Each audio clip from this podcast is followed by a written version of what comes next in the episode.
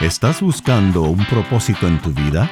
¿Quieres vivir libre de culpa y temor?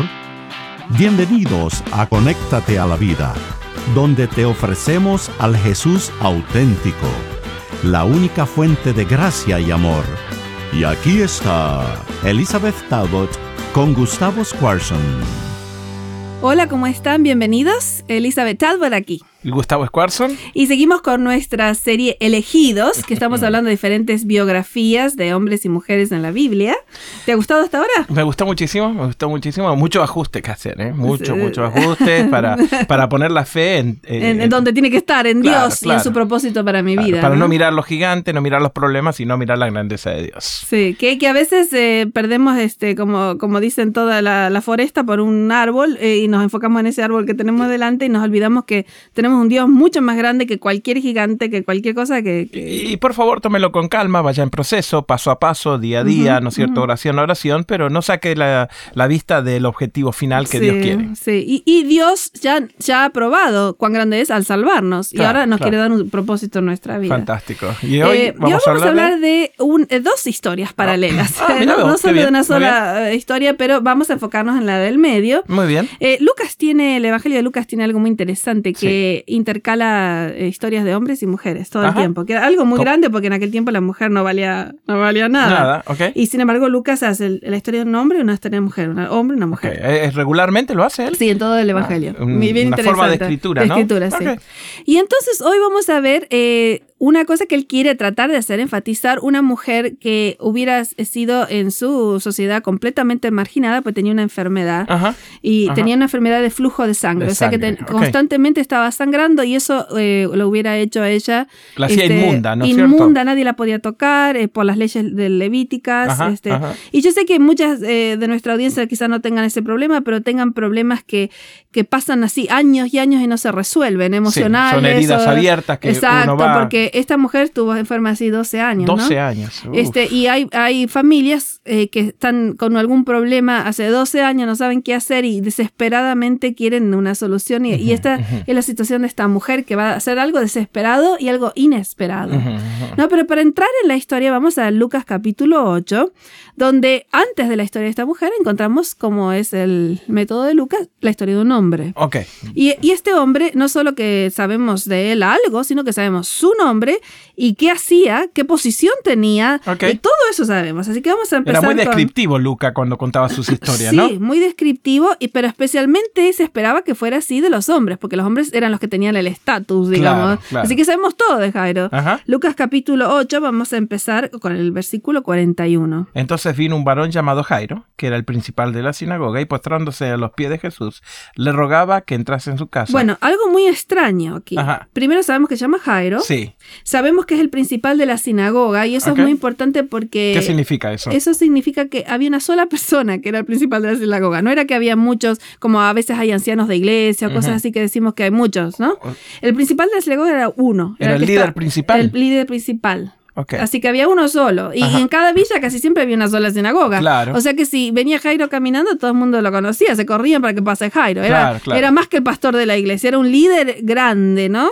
Este, y entonces, pero se está comportando de una manera un poquito rara, porque tiene todo ese honor, toda esa jerarquía, pero viene y se postra a los pies de Jesús. que, pero hay una razón, ¿no es cierto? Bueno, pero eso es lo que vamos a decir. Este, hay una razón y, vamos a ver eh, la razón y creo que nos podés explicar un poquito de la razón. Porque tenía una hija única de como 12 años que se estaba muriendo. Y sí, claro que sí. Uno como padre cuando a sus hijos lo toca la vida, ¿no es cierto? O cualquier cosa. O cualquier cosa se doblega, ¿no es cierto?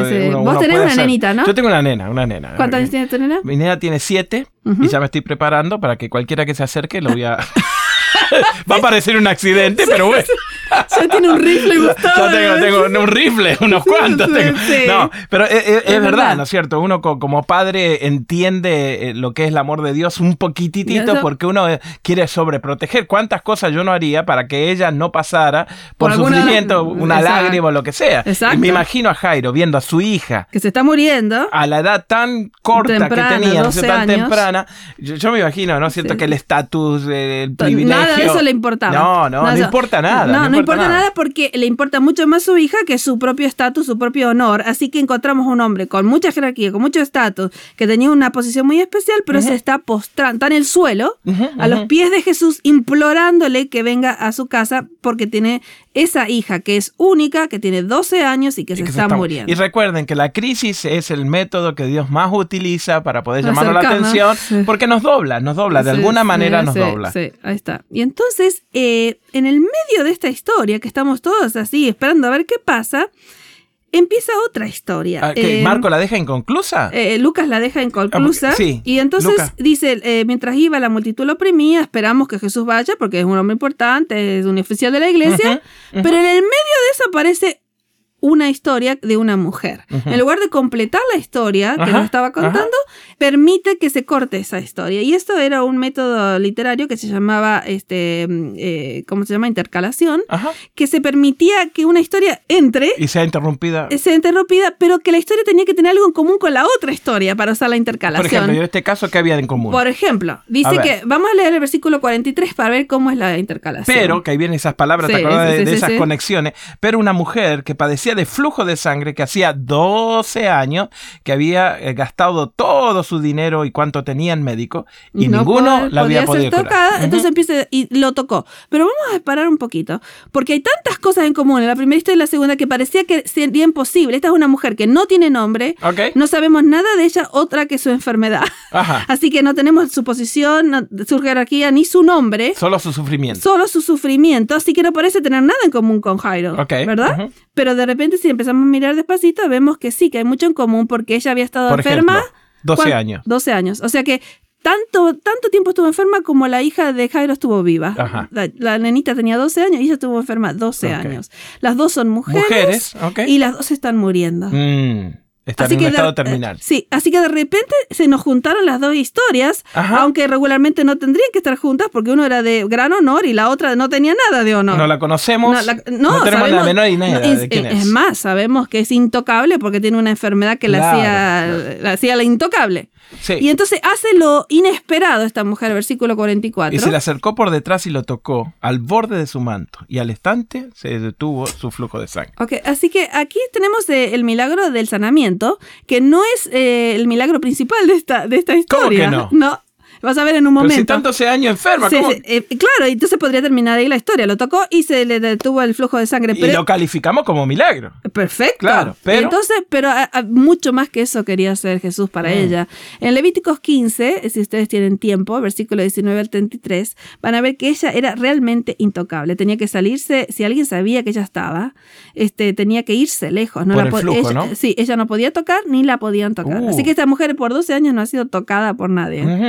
Y, y está haciendo algo impensable, porque se supone que ahora que lo tocó al maestro, lo hizo impuro al maestro. Claro, está haciendo algo ilegal, completamente en contra de la palabra. ¿no? Exacto.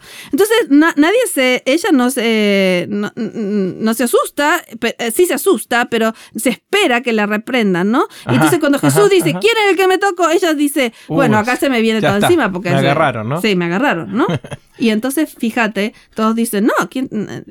¿Cómo, quién te ha tocado? Todos te tocan, te tanto, tan. Hace que el, verbo tocar aparece muchas veces porque ella era la intocable. Todos te están tocando, dice Pedro.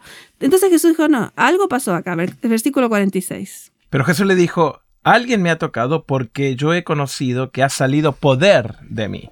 Yo siempre digo, ¿por qué la quería avergonzar públicamente a esta mujer que pasó de todo? ¿Por qué no la llevó a una esquinita y le dijo así? No, lo hubiera dejado pasar. Eh, salió poder, la miró de reojo. No, aparte él sabía que ya se había sido sanada. Claro, claro. La miró de reojo y le dijo, bueno, ya está, mujer, vete, te fuiste sanada. Entonces, cuando la mujer vio que no había quedado oculta, porque ella tenía un doctorado en estar oculta.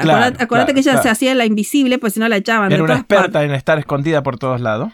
Vino temblando. Y claro. Y ahora se postró a sus pies y ahora está ella en la misma posición que está Jairo. Se nos junta cada vez más, las, dos historias. Jairo se tira los pies, por la nena de 12 años. Y ella ahora se tira sus pies, declara delante de todo el pueblo lo que ha pasado, cómo fue sanada. Este, y Jesús la está eh, devolviendo a la, a la, sociedad, porque acuérdate que no la podías ni, ni, invitar a cenar a tu casa, porque ella era la intocable. y si, no lo hacía público, ¿cómo, ella volvía y decía, claro, no se iban a sacando la por túnica? Por eso Jesús lo hizo, no era para avergonzarla, sino para para decir, hey, la pueden invitar a cenar esta noche. Porque ya está. Porque está sana, ¿no? Claro. Pero ahora va a venir el milagro más grande. Acordate que eh, esta mujer y la nenita de Jairo, la única diferencia que tenían, que ninguna de las dos, eh, que una tenía un papá importante y la otra no. La otra no tenía nadie que o sea, que tenía un hombre en su vida. Fue un hombre en su vida. Esta mujer no tenía ni un esposo, ni un hijo, ni un padre, ni nadie que venía a hablar con Jesús. Ella tuvo que venir tocando así eh, invisible, ¿no? y entonces Jesús le va a decir algo que es algo increíble y detenete en la primera palabra que le dice en el versículo 48. Y él le dijo, hija. Ahí, ahí, nos detenemos. Porque la gente sigue, sigue leyendo, pero no se da cuenta de lo que pasó ahí. Esta es la única vez en toda la historia del servicio público, eh, del ministerio público de, Jesús, que él, la llama una mujer hija. Ah, sí, no, no tenemos en ningún otro lugar que ella él, le haya dicho una mujer hija. Así que imagínate. Ahora la historia se junta más todavía. claro, cada vez se juntan más, porque ahora tiene un papá importante. Ahora le está diciendo, ¿sabes qué? No solo te quiero sanar, sino que quiero darte una parentela. Ahora vas a ser mi hija. Te incorporo a la familia. Te incorporo a la familia. Te adopto a la familia. Sí, y, y, y eso te ha pasado porque lo, por, por tu fe. Y no solo que has sido sanada, sino ahora que tu fe te ha salvado. Y ahora tienes un, un nuevo estatus, te puedes ir en paz. Porque ahora ya eres mi hija. ¿Tú crees que porque yo me estoy yendo a, ver a la hija de Jairo no tengo tiempo para parar para, para hablarle a mi hija, para sanarla y para salvarla? Así que eh, cuando estamos en la mayor dificultad de nuestra vida, Jesús nos dice, hija, hijo, tu papito está aquí, ve en paz. Qué bueno. Eh, aparte, me gusta, ¿no? Porque la salvación es total, ¿no? no hay salvación si no hay sanidad. y la sanidad tiene que ser tanto física, emocional, como espiritual. Y Jesús, la, mayor, eh, el mayor milagro es que, es que le hace parte de su parente y le dice, no estás sola, sos mi hija. Yo me convierto en tu padre para interceder, para redimirte. todo eso. es increíble. y ahí ya nos olvidamos que teníamos otra historia que había empezado antes. Pero volvemos, volvemos. Y ahora volvemos para atrás, porque la intercalación trabaja así, ahora volvemos a la segunda. Y entonces viene un mensajero y dice, tu hija ha muerto, porque ahora tenemos dos hijas, la hija de Jairo y la hija de Jesús. Y la hija de Jesús adoptiva, ¿no es cierto? Y entonces le dice al, a, Jairo, no le molestes más al maestro porque tu, hija, ha muerto. Ya está muerta. Entonces Jesús usa las mismas palabras que acaba de eh, usar en el griego para la hija de él, ahora la, ahora la, usa para la, para la hija de Jairo. Entonces versículo 50 es la transición. Oyéndole Jesús le respondió, no temas, cree solamente y será salva. Sí, eh, y la palabra creer y, la palabra fe que había usado también e, era, son la misma palabra en griego. Y ser salva le dice, no, solamente cree, sino que también hay suficiente para todos. no es que solo hay uno suficiente para una. ¿No? Eh, eh, tu hija también será salva. Y Jesús va a ir y la chica había muerto y la va a tocar porque Jesús siempre toca a los intocables. No solo que la, eh, fue con la hija de él, sino con la hija de Jairo, que también era intocable porque ya estaba muerta. estaba muerta y entonces era inmunda también. Sí, así que es increíble esta historia de intercalación, cómo Jesús eh, nota a todos, a los que nos quisimos hacer invisible. Quizás alguna persona que está con nosotros vivió la vida así como invisible, basando, escondiéndose. porque tiene alguna cosa y dice, no, Dios no me va a querer, yo no, yo no puedo tocar. Y Jesús dice, no, no, no, yo sé exactamente por lo que estás pasando y ¿sabes cómo te llamo? Hijo, hija. ¿No? Qué, qué, qué, mm. increíble saber que, que somos adoptados como hijos, este, eh, primera de Juan, capítulo 3, versículo 1, es un, versículo precioso, ¿lo conoces? Mirad cómo es. Mirad cuál amor ha, nos ha dado el Padre. que, ahora somos llamados hijos de Dios. Y eso es lo que te llama hoy, te llama hijo, hija. Y te dice, ¿sabes qué? Por fe tú has sido adoptado en la familia real. este, Tengo un propósito para tu vida. Este, no importa la enfermedad emocional o espiritual en la que hayas pasado 12 años o más, quiero sanarte, quiero salvarte, quiero darte una, una, nueva forma de vivir y es la paz que solamente yo te puedo dar. Así que, hijo, hija, vete en paz porque tu papi está aquí. Gracias por acompañarnos en Conéctate a la Vida. Para devocionales, videos, libros en audio y mucho más, te invitamos a que bajes nuestra aplicación Jesús 101 y que visites nuestro sitio de internet jesús101.tv. Nuevamente, jesús101.tv. Hasta pronto y recuerda que con Jesús puedes vivir sin temor.